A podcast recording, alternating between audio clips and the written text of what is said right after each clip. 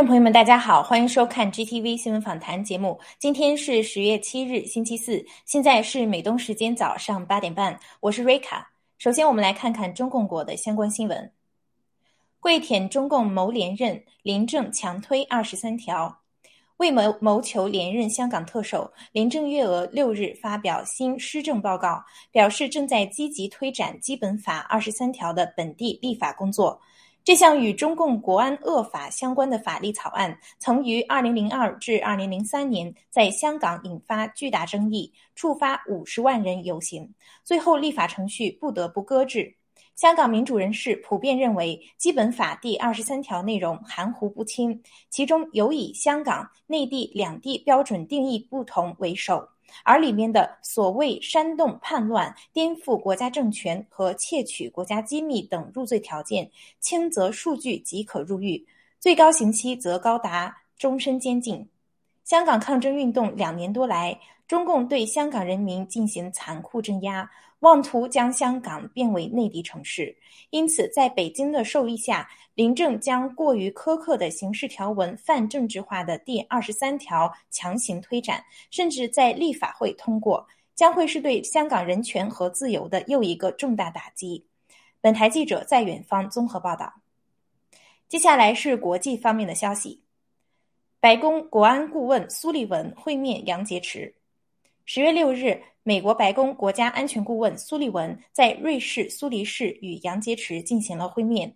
苏利文在会谈中向杨洁篪表示，美方有兴趣与中共合作，来应对国际间的挑战及管理美中关系的风险，同时也表达对中共在人权问题上在新疆、香港。南海以及在对台湾的有关行动上的关切，称美国在加强本身国力、与盟友及合作伙伴密切合作的同时，将继续与中共进行高层接触，以确保双方间保持负责任的竞争。美中关系在拜登上任后，表面上维持川普任期政策，实际一直私下都有交涉和勾兑。此次苏利文和杨洁篪的会面，官场套话之中透露出随金的态度。美参议院两议员致函蔡英文，承诺支持台湾。美国参议院外交委员会主席梅南德兹及军委会首席英和飞六日共同致函台湾总统蔡英文，恭贺中华民国国庆。同时，他们对中共军机近日频频扰台的行动表示了关切。电函称，他们将呼吁国际社会联手捍卫台湾民主价值，承诺持续支持台湾。两位议员在印函信函中向蔡总统表示，台湾站在面对中共挑战的最前线，他们很骄傲能在美国美国国会中推动立法行动，强化台湾安全与美台双边关系。同时，捍卫台湾人民与政府所体现的民主价值、自由市场原则，比以往任何时候都更为重要。虽然面临中共日益严峻的威胁态势，但台湾也得到越来越多国家、政府以及政要的公开支持。无论军事行动还是舆论发声，都是在向蠢蠢欲动的中共释放警告的信号。布林肯呼吁中共负责任、妥善处理恒大危机。美国国务卿布林肯正在巴黎访问，在接受当地电视媒体采访时，他呼吁中共停止针对台湾的挑衅行动，同时称北京应该以负责任的行动处理恒大债务危机带来的影响。布林肯作为国务卿，对一家中国企业的财务危机如此关注，无疑验证了文贵先生爆料所揭示的内幕。恒大是盗国贼用来攫取全世界资金的白手套代理之一。华尔街与西方暗黑沼泽地势力勾结，共产党盗国贼，将西方社会的养老保险基金投入到中共操纵的恒大、碧桂园、保利等地产公司，以及由地方债改头换面而成的各种基金中。在蓝金黄和巨大的利益面前，所有人都无视这些企业和基金的虚假报表，其结果就是全球众多发达国家的养老医疗保险基金被套牢。一旦这些中概企业暴雷，所牵涉的地方债和隐形债也根本找不到责任人和抵押资产，所有的投资将血本无归。布林肯的这番话体现出美国政府对恒大暴雷可能引发的全球经济后果深表担忧。新西兰护卫舰加入英国航母编队，穿行南海。新西兰皇家海军昨日宣布，特卡哈号护卫舰加入军事伙伴行列，将穿行南中国海，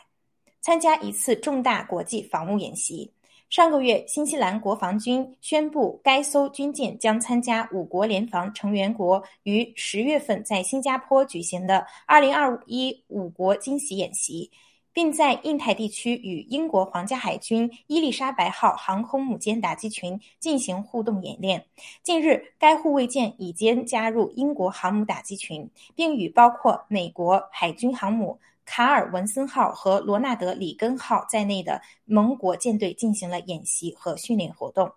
中共长期声称南中国海岛礁自古以来就属于中国，并对南中国海大部分海域都提出了主权声索，进行了大规模填海造岛、修建军事设施的行动。然而，国际海洋海事法庭已认定中方对南中国海的主权声明为非法。亚太及台海局势持续紧张的情况下，各国海军近期频繁穿行南中国海进行警告性演习，都是在以实际行动抵制中共的海洋霸权。隐瞒与中共的长期关系，美国国防承包商受刑事指控。十月五日，美国司法部称，前美国陆军直升机飞行员沙普尔·莫尼尼莫伊尼安因在国家安全背景调查上作虚假陈述，隐瞒一名与一名中共情报部门有关的中国籍女子接触合作，而受到刑事指控。现年六十六岁的沙普尔从美军退役后，为多家国防承包商工作。二零一七年三月，他曾前往中国参与一家国防承包商的多个项目，包括美国军方使用的高空无人侦察机。返美后，沙普尔继续与一名中方女性联系人沟通，向他通报工作进展，并通过亲属的韩国银行账户收取这名中共代理人的回报款项。从2017年到2019年期间，沙普尔与这名女性联络人分别在香港、澳门、印尼的巴厘岛和台湾见面，并收受现金报酬。然而，在多次接受国家安全背景调查时，沙普尔却称，在过去七年内与外国国民没有任何密切或持续接触，也没有被要求担任顾问或考虑被外国机构雇佣。沙普尔已于10月1日正式被捕。当时他正在计划移居韩国，准备为一家向韩国政府提供军用飞机生产服务的国防承包商工作。台湾危机迫在眉睫，各方势力角逐海上话语权。十月六日，美国国家安全顾问奥布莱恩和蓬佩奥强调台湾局势危机。在昨日答疑环节，两位中美关系专家就台海危机作出回答，直言美国无法承担失去台湾的后果。奥布莱恩重申了台湾的特殊地理位置和其在全球地缘政治格局中的重要性。在第一岛链中，台湾位于核心战略地位，一旦中共侵略台湾得逞，东南亚国家和澳大利亚的盟友战线将被拦腰斩断。连同第二岛链拱手送给共产党，直接威胁夏威夷，甚至美国西岸，几代台湾人为之付出惊人努力的民主将被屠戮，美国和自由世界人民的信心将被摧毁。南中国海自十五世纪以来就是东西方文明和贸易的交融之地，在现代社会更是能源枢纽和战略要地，聚集了各方势力，美国、欧洲及日本、俄罗斯。都在该地区拥有各种形式的军事存在。中共在香港的暴行和大湾区计划已宣布“一国两制”实为骗局，对台湾的诱骗政策已转为直接军事威胁。接下来看病毒及疫苗方面的消息。新冠溯源新证据：中共早在二零一九年五月已大量采购 PCR 检测。根据澳大利亚网络安全公司 Internet 二点零的一份报告。在中共首次正式报告新型冠状病毒病例前几个月，政府合同报告显示，二零一九年五月起，武汉地区的 PCR 检测采购量激增。数据显示，二零一九年湖北省的 PCR 检测花费了约六千七百四十万元人民币，几乎是二零一八年总数的两倍。月度采购数据显示，二零一九年五月份的订单激增，尤其是来自 CDC 采购商和中国人民解放军的订单。报告认为，五月份支出的增加表明这可能是新冠感染的最早开始日期。从七月到十月，采购量也大幅上升，尤其是来自武汉科技大学的采采购量。该机构二零一九年 PCR 检测经费八百九十二万元，约为上年的八倍。武汉科技大学与当地医院和公共卫生当局一起，在应对新疾病的爆发方面发挥着直接作用。报告评估，这些团体的参与提供了证据：新冠大流行的开始的时间比中共向世卫组织通报的时间要早得多。本台记者 Fox Rina 综合报道。北欧三国承认莫德纳疫苗与青少年心脏疾病相关性。瑞典六日宣布承认年轻人在注射莫德纳疫苗后，心肌炎及心包炎等副作用的风险增加的事实现象，提出暂停在年轻人范围内该品牌新冠疫苗的使用。挪威和丹麦也重申对莫德纳疫苗的慎重态度。瑞典公共卫生局展示了该 mRNA 疫苗和心肌炎、心包炎的风险相关性。男性年轻人为高。高危人群多数在接种第二剂疫苗后的数周内发生。丹麦已经取消了所有新冠限制令，春季引入的新冠健康通行证也从九月一日起不再使用。加拿大威胁公务员限制民众强推毒针注射。加拿大总理杜鲁多十月六日宣布，在十月底前，所有公务员必须完整接种新冠疫苗，否则最快将于十一月被留职停薪。杜鲁多上月选举前就提出公务员强制接种计划，已经引发部分民众不满。十月六日，他正式宣布执行强制令，以停薪留职威胁联邦政府所有公务员以及铁路、民航机构、银行等工员工。根据该政策，以十月底为期限，要求以上人员完成毒针接种，否则最快于下月中旬，政府将对未完成任务或没有提交接种证明的员工实施停薪留职。该计划预计将影响二十七万员工，并且还包括十二岁以上的民众。政府试图以限制搭乘公共交通工具来迫使人们屈服。加拿大民众一直在为自由而战。八月份，纽芬兰和拉布拉多的护士联合起来抗议新冠疫苗强制令和疫苗护照。面对政府各项强制措施，爆料革命战友和觉醒的加拿大加拿大民众从未后退，向自发向周围的人传播疫苗真相、利益链黑幕，并展示毒针带来的危害。加拿大政府强制推行接种。计划只会激起更强烈的民众反抗。本周六，抗议者将会和家人一起在蒙特利尔和其他加拿大城市的街道上，同各国人民一起和平游行，维护个人医疗自主权和人权。最后，让我们来看一条与爆料革命有关的新闻：中国留学生教堂纵火，国人需慎行防排华。美国阿拉巴马州当地媒体十月五号报道，第一庆信会教堂是巴阿拉巴马州蒙哥马利市地标建筑。该教堂九月二十九日遭人纵火，内部一些设施遭烧毁。当地执法机关依照教堂内部的监视录录像器追踪涉案人，将来自中国的留学生严小琴逮捕。嫌犯目前收押在蒙市拘留所，等候接受调查起诉。法庭文件显示，嫌犯严小琴今年二十七岁，是一名来自中国的留学生。检察官贝利已将其留学签证取消，并提高了原定三万美金的保释金，以防止嫌犯弃保潜逃。因为该案在当地引起轩然大波，民众愤怒不已。但嫌犯纵火焚烧教堂的动机尚未公布。在病毒及疫苗真相正在揭晓的当下，爆料革命也在警示全球各地华人一定要慎言慎行，在传播真相的同时，告知周遭中共不代表中国人，中国人不都是共产党。与此相对应，任何违背当地法律法规、支持中共邪恶政权，甚至给当地人文或环境带来威胁、损害的言行，都有可能引发并酿成严重的排华事件。本台将关注这一事件的后续报道。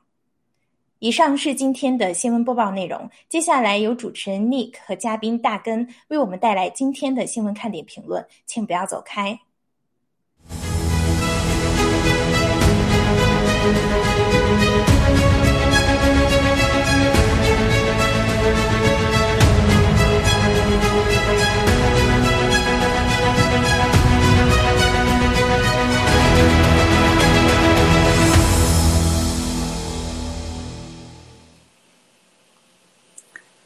好的，各位观众朋友们，大家好，今天是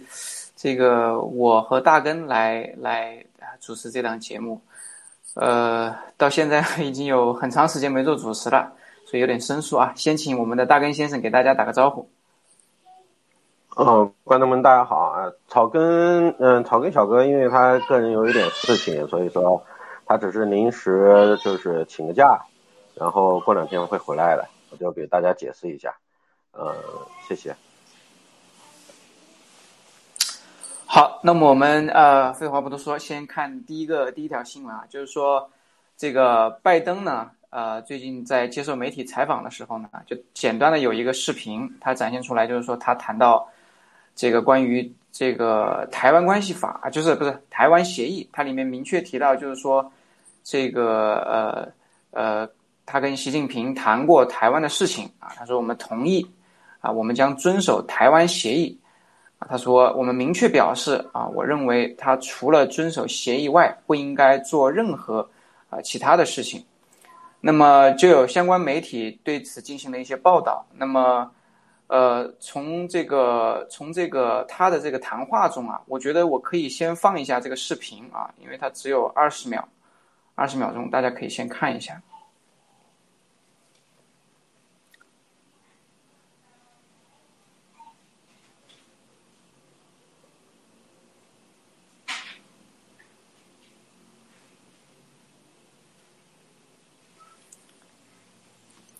好，大家应该看到了，我不知道能能不能听到声音啊？就是说，呃，这个看上去呢，因为它里面提到是什么呢？他说 “We agree”，就是我们同意啊，“abiding the Taiwan Agreement”，也就是说，从中共的角度来讲，习近平也是表示同意的。那习近平能同意的是什么呢？我觉得这不是一个很好的信号啊。就是说，呃，拜登跟习近平的这这个所谓的这个同意台湾协议。感觉上是比较有利于习啊习的这个这个他的一个诉求，或者说他的一个呃一个一个要求或者方向的，呃，请我们的大根先生先这个分享一下您的看法。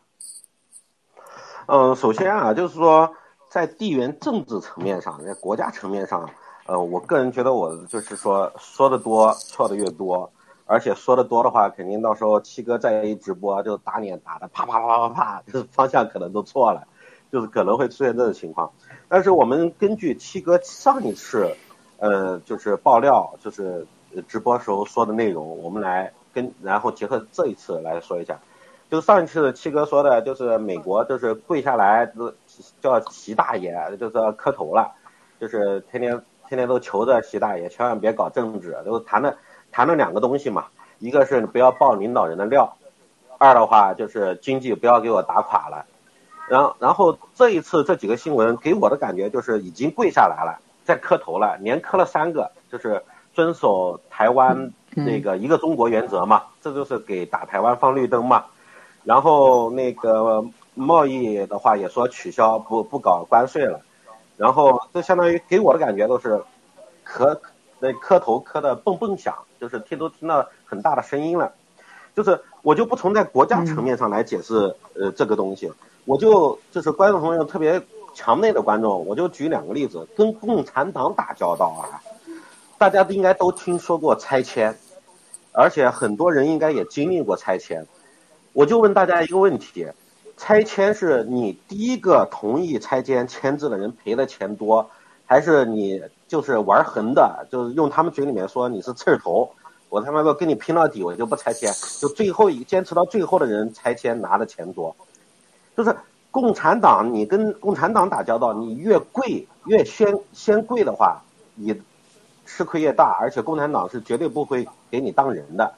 我不知道大家能不能体会到这个意思。呃，如果我们再举个这更现实的例子了啊，就是还钱，就借钱还钱这个事儿，包括这些企业贷款，呃，在。墙内啊有一句话特别出名的，而且是很多人都这样做的，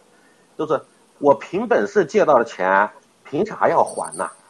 就是这不仅是这些盗国贼呀，包括下面民间借贷等等这些，他都是这种思思想，就是说你你借了钱了，然后你跪着啊求求你啊，我没钱吃饭了，你还一下钱吧，没有人理你的。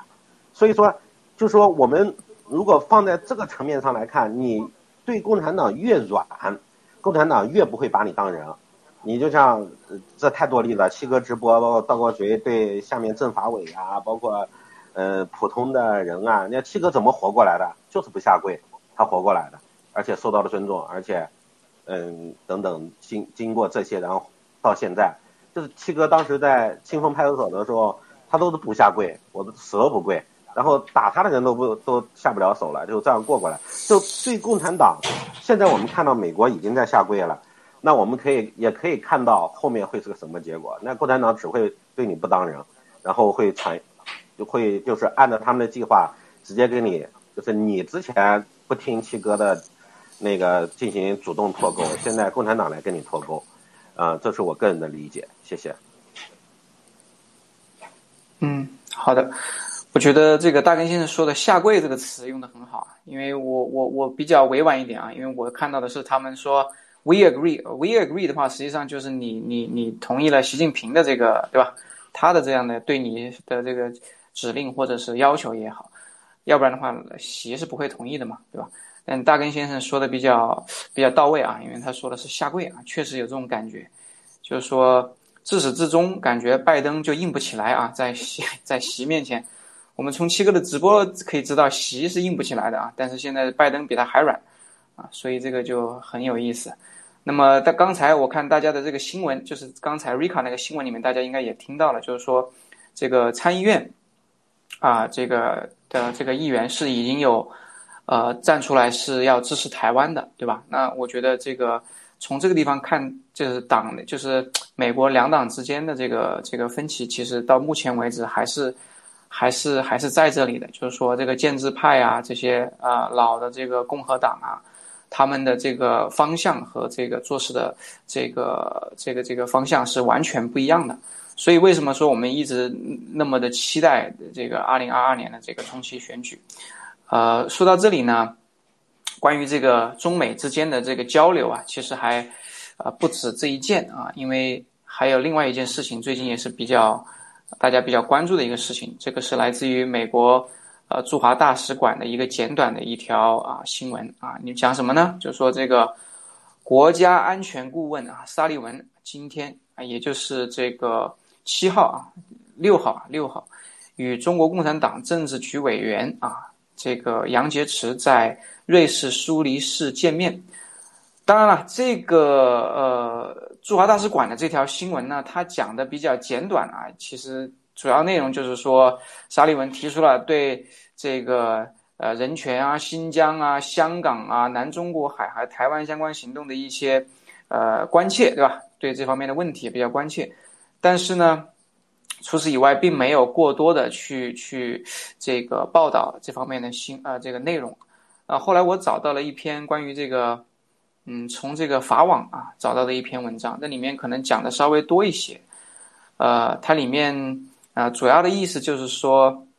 从我的感觉啊，就是说他应该是沿袭了，就是习啊跟这个拜登之间通话的那样的一种感觉啊氛围。呃，因为这里面讲到一个非常重要的一句话是什么呢？这个北京和华盛顿都表示。这次这次会面就是今天呃昨天的这个会面啊，今天嘛应该是今天的这个会面，持续了六个小时的会晤是建设性的和坦诚的，并且美国表示呢会谈气氛与阿拉斯加那次不同，如果这个这句话是真实的话啊，如果这句话不是忽悠人的，不是假新闻啊，不是故意在这儿这个放料啊，或者说是故意在这儿制造这种假象的话呢，我们姑且认为它是真的。那么这一次的转变跟阿拉斯加那次不同，因为阿拉斯加那次知道就是说，呃，这个杨洁篪啊，这个狠狠地训斥了这个美国的代表团，对吧？这个几乎就是杨在那儿训话啊，布林肯啊在那边就是听话。那这边提到氛围跟那一次非常不同，他意思就是说这一次相对来讲就比较友好了，而且更加有意思的一一句话呢，我我给大家找一下啊，就是说。好，上述高级官员上就是美国的这个高级官员。总的来说，今天的对话是迄今在我们元首级别以下进行的呃接触中最有意义的、最有最具实质性的。你看到没有？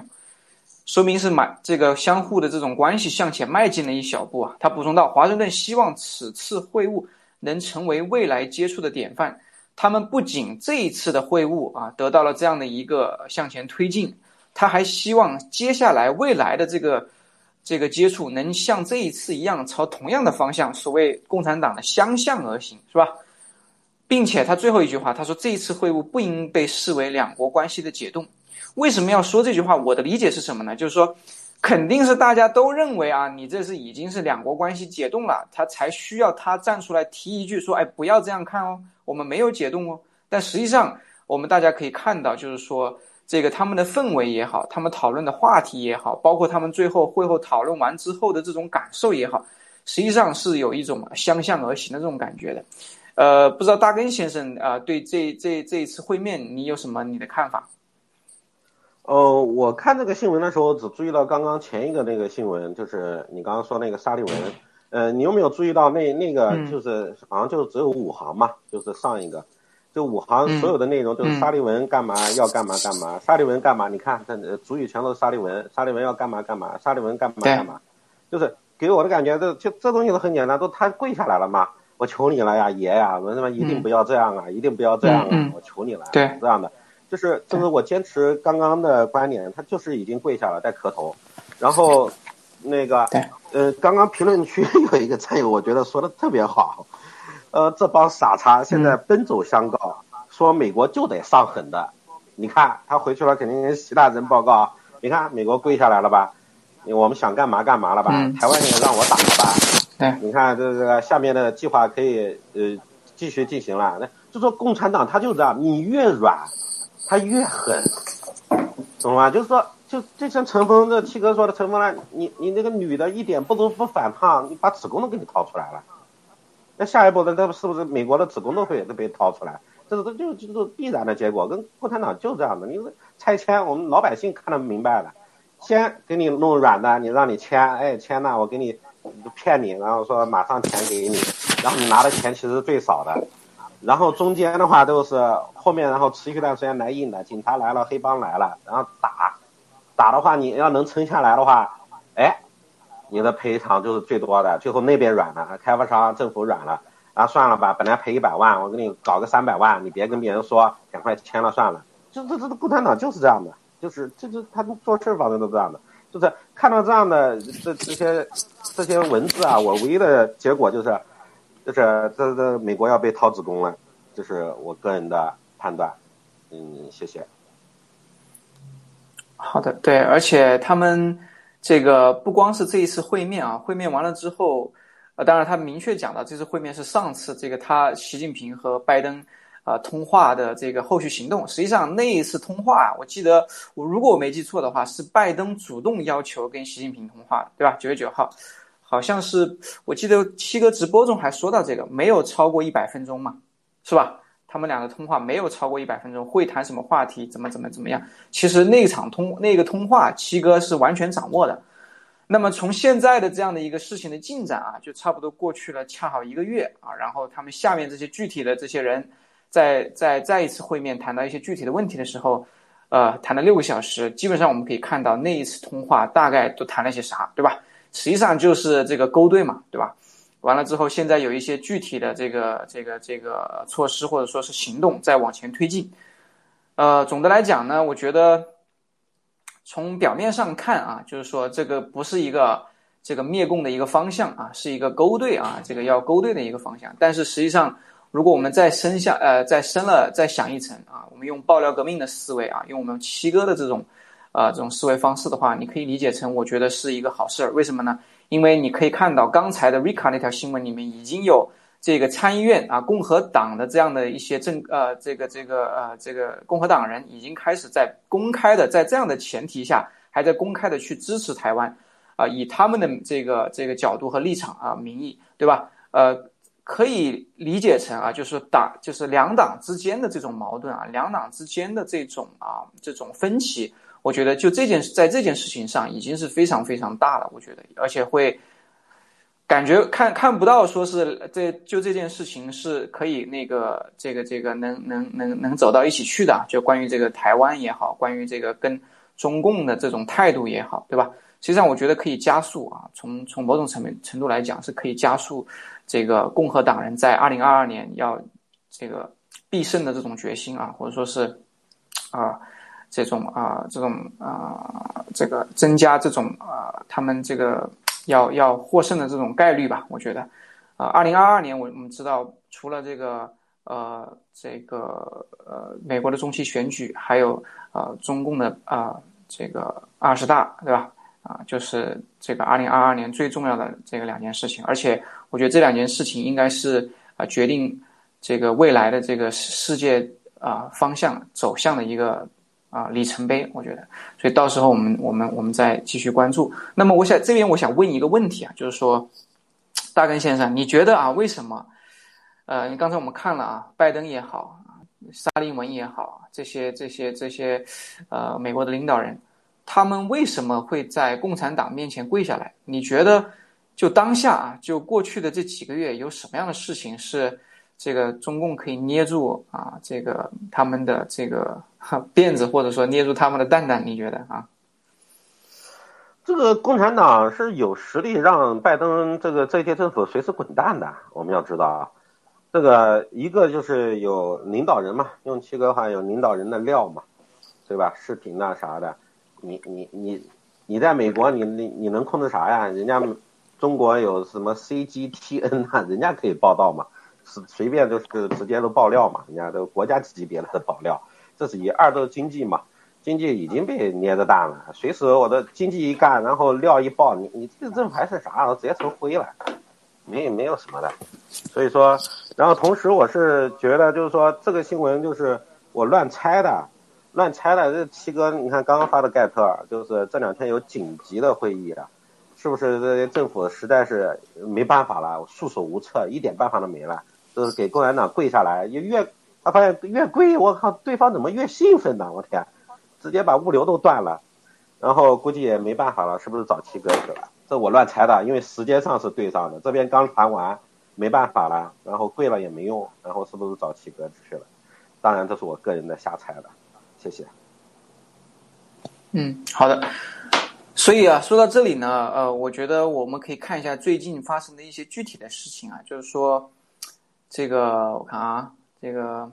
一个是恒大，对吧？恒大要爆雷啊，除了恒大还得有平安。然后很有意思的是，就是这个美国的国务卿布林肯啊，从 美国站出来。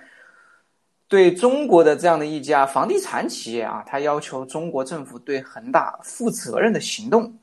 你不觉得这个事情很有意思吗？美国的国务卿，嗯，就好比说这个中国的这个习近平啊，打个比方啊，或者说是李克强啊，要你这美国这个，哎，你这美国的这个这个这个这个 Facebook 啊，或者说你美国的这个 Google 啊，你得你不能不能怎么怎么样，对吧？很有意思啊，我觉得，而且。恒大它主要的业务都在中国，对吧？它为什么要要要要站出来说这个呢？所以我们来看一下这篇新闻。实际上，七哥在之前的直播中已经多多少少都已经提到了，并且在那个大概是几十九十几就是几十天之前吧，七哥有一个直播，当时讲到说，呃，这个中共要把他们要面临的这种危机啊，要要变成一个炸弹啊，把这个炸弹丢到欧洲，丢到美国去。所以七哥说这个恒大是雷曼啊，这个雷曼兄弟。所以你看，从美国的这个布林肯的这个反应，应该是可以看得出来一二。我们先请我们大根先生能对这篇新闻啊分享一下他的看法，好不好？嗯，这个其实就是可以看到，就是拜登政府全面的下跪啊，就是这个很明显嘛，就像你抓住的这点是很准的嘛。你一个那么大的官儿，常委级别的，你对一个企业在那儿在那儿说呀，还要求对方负责任，这东西我们不是老中医，我们年轻的中医给你出个方法药方，你就把航母停到台湾旁边，我靠，直接驻军台台湾，你看他对方马上还钱了，你不信你试试，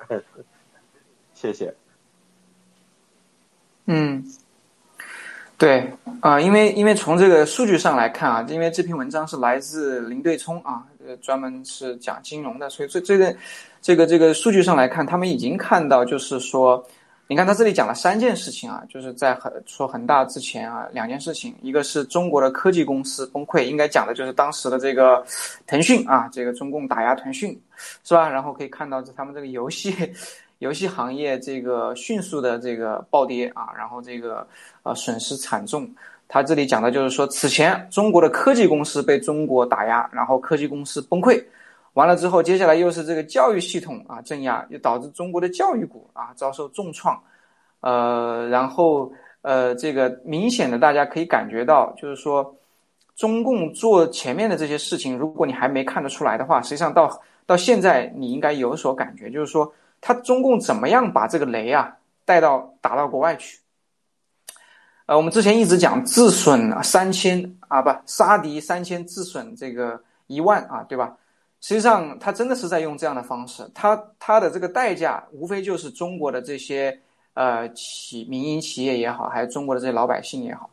啊，由于这种嗯呃这种这种全球经济的这种连锁啊连锁反应，他通过对国内的这些。呃，核心的要害的点进行定点打击啊，导致美国你看中国的这个股价科技股啊，它这里讲的是下跌之后，美国开始马上没过多久开始转向，所以这就是为什么他们已经感觉到，就是说中国的这个中国的这个这个这个这个这个威胁也好，或者说中国对它的这种进行的这种金融超限战也好，已经对美国造成了这种非常大的影响。接下来就是恒大，那恒大这个事情可能就比。科技股也好，还是这个这个这个什么教育股也好，要大得多。为什么呢？因为恒大是纯金融了，相当于是，它这里面我们之前有讲到，就是说海外的这些呃退休军人基金啊、养老基金啊，都在投的这个投恒大。那恒大完了之后就是平安，所以这两个我觉得就是说七哥经常讲是核武器是吧？核武器捏在捏在中共手里的话，美国看到他不得不怕，他肯定怕，而且你这是针对美国的股市进行的打击。对吧？以前川普总统最担心的是股市，现在感觉好像这个是吧？呃，这个拜登政府也也不得小觑，并且不得小觑这个股市啊，并且实际上从另一种程度来讲的话，股市可以成为他们一个要去跟中共勾兑的借口。因为你看，如果我不去跟中共这样去去去跪求的话，是吧？你中共到时候导致这样的一个这种金融危机，或者说美国的这种股市下滑的话。那我怎么跟你们交代呢？对吧？这是作为拜登政府来讲的话，他可以用这样的借口。但实际上我们知道，最终的最终啊，这场金融风暴我们肯定是躲不了的啊，因为因为七哥这个根据他的这样的一个情报，所以我觉得七哥能掌握的一一定是共产党那边的一个一个行动计划。共产党是有计划的，一步一步的在对此对朝这个方向啊进行行动。那前面可能科技公司也好，这个教育系统也好。这个可能只是一个试水啊，试试这个，这个这个这个感觉啊，看看你到底能造成多大的影响。结果没想到，还没试出这个中共还没试出效果，结果这边拜登和布林肯已经跪了，哈，这这个就很有意思了。呃，反倒是这个说到恒大，我们我们记得这个文贵先生有爆料说，在呃呃中共内部就是说明明确，习近平就是说别报。别报二十大之前不能报，那也就是说二大二十大之后肯定要报。知道这个事情啊，那个布林肯 他他没办法，他必须得这个来来站出来跟这个中共来说一说啊，来来来跪求跪求。但实际上，呃，我不认为，包括我相信大根先生也不也不认为说他这种行为啊会有用。要不然的话，咱咱也不用说硬扛扛到最后，像那钉子户一样，对吧？也不会说这话。我我个人我个人觉得啊。呃，我补充一下，就是整体的东西，我理解的啥？其实就是说，应该是美国它内部，就是他们这些政府啊，不管这些沼泽地啊、黑暗沼泽地啊啥，呃，美国的代表美国利益的这一块儿，特别是拜登政府这样的，他们估计是七哥跟他说了要把这个全球金融经济会打乱，他们不相信。就是说，其实从这一点的话，我们回到个人的话，不管是个人，还是当官的，还是马云，还是大到美国这么这么大的一个国家，就是你对待共产党最大最大的，就是大家不能要有的最大的弱点就是天真。就是说，你任何人只要对共产党抱有一点天真，我跟你说，你你你这个你你有多天真，你天你那个灾难就有多大。像马云呐等等的，你有多天真？你包括傅政华，我靠，我都跟着当今圣上了，我是他百分之百相信的人，都被干掉了。我天，就是说，只要你天真，你的灾难就有多大。就是就是美国现在还在这个天真当中，我我个人觉得他都还没明白，你跟共产党他。他不明白这些的，你下跪，你越下跪，我只会越兴奋，我天，跟他变态一样的，知道吗？就是你，他只有听懂、听得懂的唯一的语言都是拳头，你直接让他疼，我去，然后他马上，我靠，会听你说话，你到底说啥呀？哎，行行行，可以，这也没问题，那也没问题，都是这一套，我天，从下到上都是这一套，谢谢。对，呃，我觉得美国可能就是说，因为他们的这种呃这种。这种交交涉的方式啊，跟中共中共玩的是阴招嘛，对吧？美国的话，呃，七哥一再提过，就是说他不真正受到打击的话，他不真正受到这种啊这种这种这种损伤的话，他是不会有这个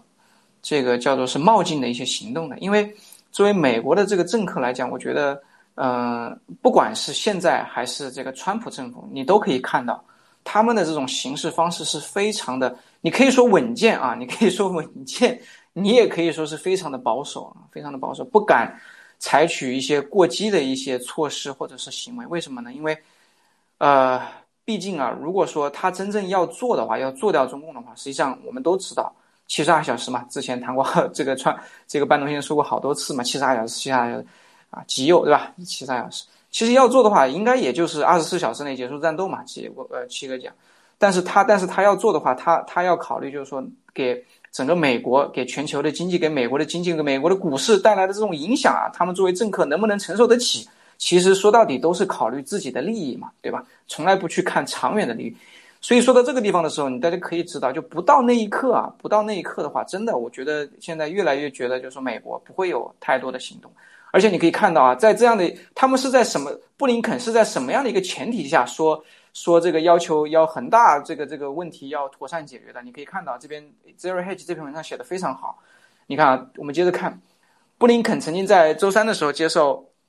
这个彭博啊采访的时候，他就说到，中国必须啊为自己做出主权经济决定啊，就经济主权经济做出决定啊，就是关于这个恒大啊中。但我们也知道，中国在经济上所做的所有的决定将对整个世界产生深远的影响啊！所以，因为因为我们所有的经济都交织在一起，所以这句话实际上的意思就是说，中共他必须自己做出决定啊，这个去处理恒大。但是呢，我们不得不去敦促他，为什么呢？因为他做的决定，他要么二十大之后让这个恒大爆，爆了之后。会对我们产生深远的影响，因为什么呢？交织在一起，因为我们所有的养老保险、退伍军人保险、什么教育保险基金什么，全都投了这个中共的这些这些公司。那一旦中国暴雷的话，我们也一定被拖下水。其实就这个意思，说白了，翻译出来就这个意思。所以他说，呃，涉及到中可能呃对中国产生重大影响的事情的时候，我们期待中国负责任的行动，并 有效的应对任何挑战。那这这扯淡的事情。是呃，换句话说就是修复它，fix it，解决这个问题啊。但是呢，最后啊，这篇文章的最后，呃，Zero Hedge 从他的一个角度啊来看这件事情是什么呢？呃，美国在此之前，他们已经向这个市场上，在过去的这个 COVID 这个冠状病毒的期间啊，疫情期间，大家都知道印钱印了几万亿美元啊啊，Zero Hedge 叫做是它的。免费基金来摧毁我们所有人的这个工作啊！但是，呃，这个具有讽刺意味的是，随着美国政治的混乱啊，这些东西一这些全部都在升级啊。然后呢，Zero Hedge 他说，期待北京也站出来，像布林肯一样，要求华盛顿这个负责任的应对美国的主权风险。什么意思呢？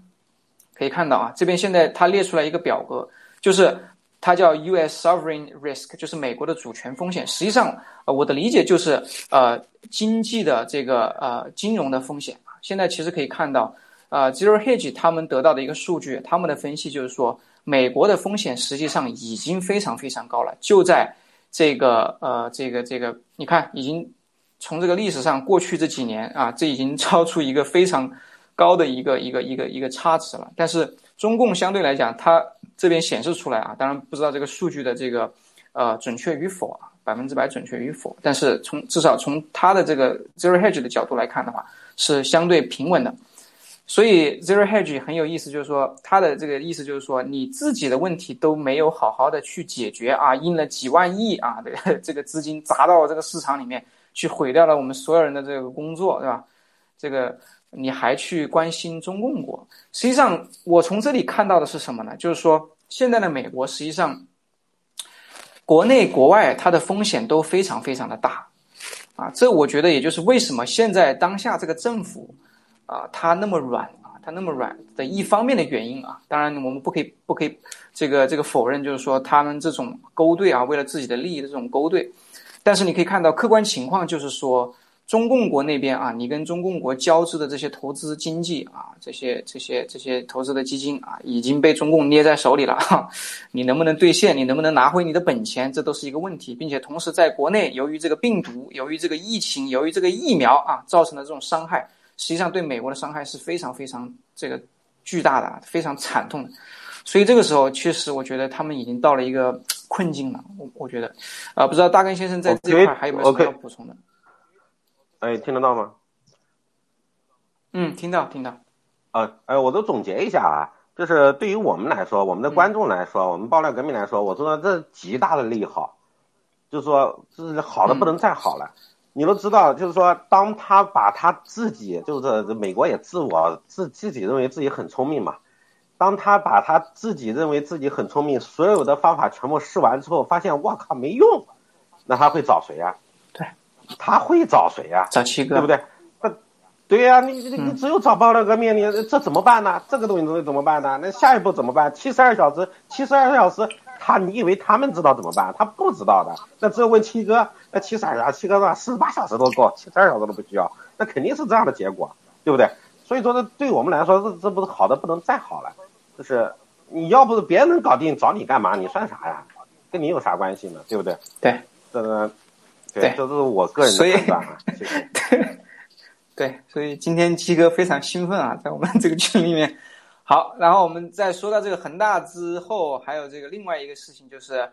这个最近的拉闸限电。我们我记得我们之前谈过，但是现在你看，外媒也也也在呃频繁的报道，而且这个报道的角度非更加的具体了，就是中国的拉闸限电对他们意味着什么？意味着现在由于中国的拉闸限电啊，这篇文章呃。有几段啊，但实际上讲的内容就是说，对这些大宗商品，什么硅呀、什么镍呀，啊，都在涨价啊，因为你这个，呃，你不生产了啊，你不生产了，这个，你你这个货源就就紧缺了，你的供应链就紧张了，所以实际上，哎，你再回过头来去看这个中共国的这个拉闸限电，哎，我我感觉啊。就是中共国的拉闸限电，它可以给你一个理由啊，就是说什么，呃，各种各样的理由吧。但是它的这个效果呈现出来的，一定是对你这个，这个欧美啊这些国家，对全球经济造成了一个巨大的一个打击。实际上，我觉得它这是一个转移国内经济压力的一个非常，确实是一个非常行之有效的方式啊，也就是所谓的金融或者说经济超限战。那关于这块，我想请这个大根先生谈谈您的看法。嗯，这个其实就是很明确了，七哥说的就是拉链嘛，停电拉链。呃，我不知道你有没有开那个 Zero Hedge 的那个 container 那个。在在在在。可以，对对对对，可以放在一起，就是说，嗯，对对对对，Zero Hedge 发的，今天发的，我天，牛得很。然后说今天那个货运的价格大大降嘛，就好像降了一半嘛，好像降了很多，就是一个柜子的价格。但是不是因为好消息，因为出现了最坏的消息，中国没有货运出来了，我这好狠了，就是说，对，就是说我给大家简单解释一下，就是最近一年这个货运是什么情况啊？首先是就是因为疫情嘛，大家更需要中国的货物这样运出来，然后呢，然后价格都是不断上涨。然后但是呢，在美国，比方说把货运到美国，美国又没有货运回到中国，知道吗？就是说这样的话，都相当于空箱子，或者说你要等很久才能回去。然后到中间恶劣了，都发生了一个什么呢？我过去我运货运到这边，我不装货，船都直接走了，因为我赶快要回中国拉货，因为价格涨那么多。一个月都能回本儿，把船的钱都赚回来，都是这种情况。然后到后面更甚者是啥吧？我中国拉的货到美国，然后货一卸，因为你还要放空箱子嘛，放空箱子也需要时间，我空箱子都不要了，我直接空船拿回去还省油。然后，然后这样又导致国内的箱子又特别贵，然后这样的就是货运直接翻了十倍以上，就是从一千五。每一千五一个柜子到那个现在两三万一个柜子，翻了十几倍以上，所以说这个是整个货运的情况。然后现在是美国也没有足够的人卸货，然后港口外面都都都是排着队啊卸货，因为疫情嘛，有人不上班。然后中国现在都是直接像今天都是直接说没货了，我停电了，生工厂生产不出来，空的在那排队要等货，我操，这好恐怖啊！这都我体会到，就是大哥。大家都说跟我一起，就是稍微体会一下，七哥上一次直播，在准备一年没有电的这个东西，你你你结合这个东西很恐怖的。然后你你再关注一下，就是欧洲的能源已经翻倍了，就是现在是直线上涨，直线往上冲。这个今年的圣诞节，西方是真的很冷啊，这个是真的很冷啊，这个价格翻倍，然后连个圣诞树都买不到。然后再加上疫苗死人，大哥，我天！观众朋友们，你体会一下这是个什么世界啊！我天，很恐怖的。对，这真的太恐怖了。对，我天！然后一感觉是在在电影里面啊。我刚看了一个新闻，现在美国已经有十二万十二万个小孩没有监护人了，父母死完了。你知道这多恐怖吗？我天！所以说就是。七哥有时候经常说的话，你像在一七年说什么黑暗即将到来，上次直播说准备一年没电的问没电的时候说心里话，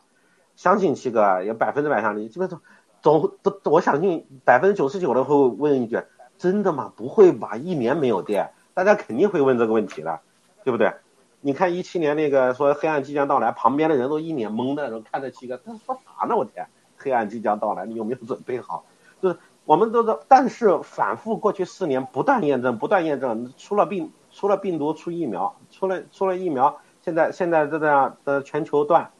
所以说就是我们真的要认真的对待，严肃的对待，活着。你现在怎么洗币这个月上市？说真的，就是能能，就是说它上涨了，就是能有你保命的钱就行了。你你你要钱干嘛呀？你现在，你你你要啥？你现这马上都是有钱你都买不到东西了。所以说，我觉得大家重点还是活下来吧，就是这个真的不是开玩笑的，这是我个人的解读。谢谢。对，在这样的压力下，我们可以看到，实际上你回过头来看，我们之前讲过的，就是说，呃，中共国没有外汇去买买煤，对吧？你现在我不生产了啊，我直接就停了啊，我不弄了，无所谓，对吧？我们这个冬天冷点冷点，吃草吃草，对吧？那你们国外受得了吗？国际上受得了吗？那如果在这样的一个情况下，哎，中共国借此是不是还可以，甚至说实行它的人民币国际化，对吧？哎，你这个煤你要不要给我？我我给你生产一点东西啊，对不对？你给点煤给我，我我用点电啊。那我煤买可以，我买我只能用人民币，我没有美元。那真的是他这真的是这个哎这个 一招啊几用啊，真的是。所以我觉得。现在这个情况真的，我觉得能解的话，能解这样的一个局，我觉得除了这个七哥的话，我觉得我我们我是看不到有其他人，因为这个现在这个世界啊，从我们看到这些这些所谓的这些领导人啊，国家领导人啊，他们处事的方式，他们跟中共打交道的这种这种策略啊，实际上就跟 就跟这个就跟这个小学生没什么两样，我觉得，对吧？他们还。把中共当成一个正常的一个一个政权啊，一个正常的一个政府来进行交涉实际上，我觉得他们还不明白啊，就是他们面对的是什么。所以，对我们来说当然是好事啊。我觉得对爆料革命和新中国联邦，因为这个世界太需要我们了，对吧？太需要七哥了。呃，好的，这篇文章啊，这篇新闻我们先先说到这里。但是，哎，刚才这个大根先生对这个物流的分析，我们可以，我我可以推断啊，大根先生一定是这个物流行业的这个这个这个呃从业人员啊，这个比较了解。我听的感觉就是说是很懂的啊。不是，不是，我就是 回过头看了发生的一整个事，这个然后捋了一遍，然后这样的，然后嗯，那有时间我都是刚好就你的话题，我解释一下。就七哥老在说你不要给他们看那么高，看那么高。其实这个东西，我给大家举个现实的例子，你都能明白了。这就说，举个例子来说，比方说你只是一个拉皮条的，你个人拉皮条，然后你出去的话，没有人怎么听你的，对不对？就是啊，我这儿有，哎，有有人呐，我或者说我来是个媒婆，我这儿我这儿有认识很多好的这高质量人类，现在流行的高质量人类，然后但是你只是一个人嘛，然后呢，你注册个公司，花两百块钱注册个公司，然后你胆子大一点，比方说你在河南，你胆子大一点，你得敢起名字叫那个天上人间，这就是为啥国内很多这种就是重名的这种假货啊，重复耐克啊，重复这。就是真的有效，你注册个公司，胆子大一点，不要脸一点，我就叫天上人间。然后你出去名片一印，但是还是你一个人。你跟说，哎，我这是个大公司啊，叫天上人间，胆子再大一点，暗示一点，我操，我在北京天上人间有股份的，这都能骗更多人了。就说，然后公司是他自己的，他能盖章，能能能能签字，然后代表公司了，他出去都代表公司了。就说，他们只要你不要脸。你可以继续往下做，再继续往下做，做到做到后面了，其实就是一个国家，国家它就是一个公司，他他妈他那个耍流氓，他其实就那就那个人小流氓，他能，但是他能盖国家的章子，知道不？他就通过章子，然后江志成呢这边是合股公司，就是好很多常委家族一起搞了一个合资公司，大家利益分摊呀，或者说大家商量，哎，江志成牛了，我他妈在外面成立一个独资公司，一个人成立一个。然后在塞斯尔，上次七哥说的，哎，这利益全都是我一个人的了。其实其实就是这么回事儿，就是当然都是我个人这种很 low 的层面上理解，就是这么回事儿。就说你你不要个，就只要你不要脸，你敢盖章子，你成立公司你敢不要脸，你网站上想怎么写怎么写，就就是其实都是同样的事情，没有什么区别，就就看你你你你你能有多胆大，你你你有多不要脸，就这么胆，跟能力没有什么关系。谢谢。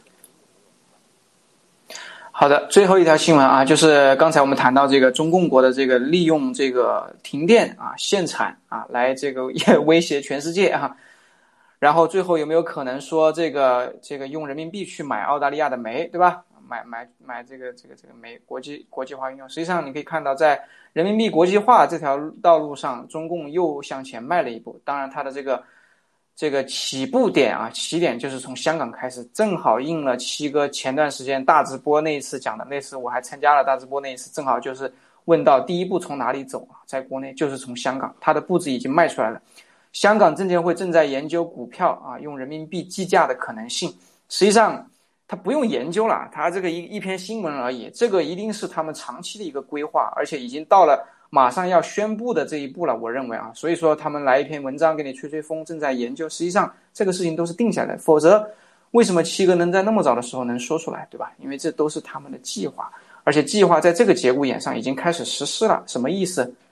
我现在就拿煤捏住你，我就拿这个限电限产捏住你，对吧？我就拿这个恒大这个平安，接下来的半年到一年内我给你报了，我来捏住你，对不对？那他手里有筹码。对吧？所以我觉得这个这篇文章，呃，这个大根先生，呃，你怎么看？呃，这个文章我一直在想一个问题啊，就是下次你如果还能跟七哥连线，你帮忙问一下，不是你你说澳大利亚想就是逼着呃，就是中共逼着澳大利亚用人民币结算，然后搞那个买煤嘛，包括中东啊这一带一路，不是他们要人民币干嘛呀？我都有点想不明白。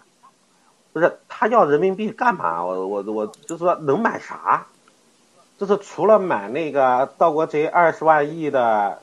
呃，就是各种就是财富在海外的财富，通过人民币骗他们，给他们骗出来，都盯着这二十万亿。我不知道，我实在想不出来能买啥。你你你你你你你他在你看啊，他在他在。对他，你看啊，我是这样想的啊，就是说，在在国内他们生产的这些产品，他用人民币